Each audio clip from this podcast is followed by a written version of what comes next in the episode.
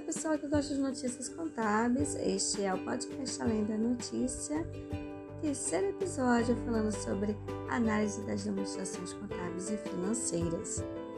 Uma verdadeira análise das demonstrações contábeis deve abranger avaliação de ativos e passivos, utilizando-se os princípios e demais regras constantes das normas brasileiras de contabilidade, da lei das SAs e do regulamento do imposto de renda.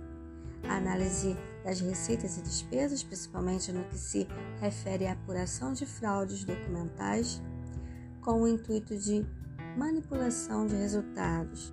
A verificação e apuração de ações administrativas ou judiciais, tanto ativas como passivas, de cunho trabalhista, previdenciário, fiscal e tributário.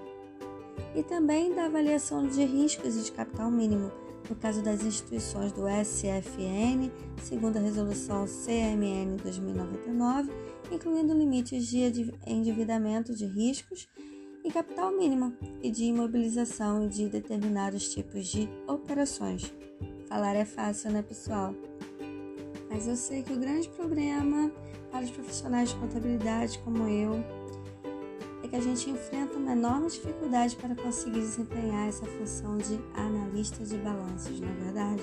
Entre as principais dificuldades estão a falta de clareza das demonstrações contábeis e a falta de informações mais precisas né, nas notas explicativas e em outras peças auxiliares dos balanços.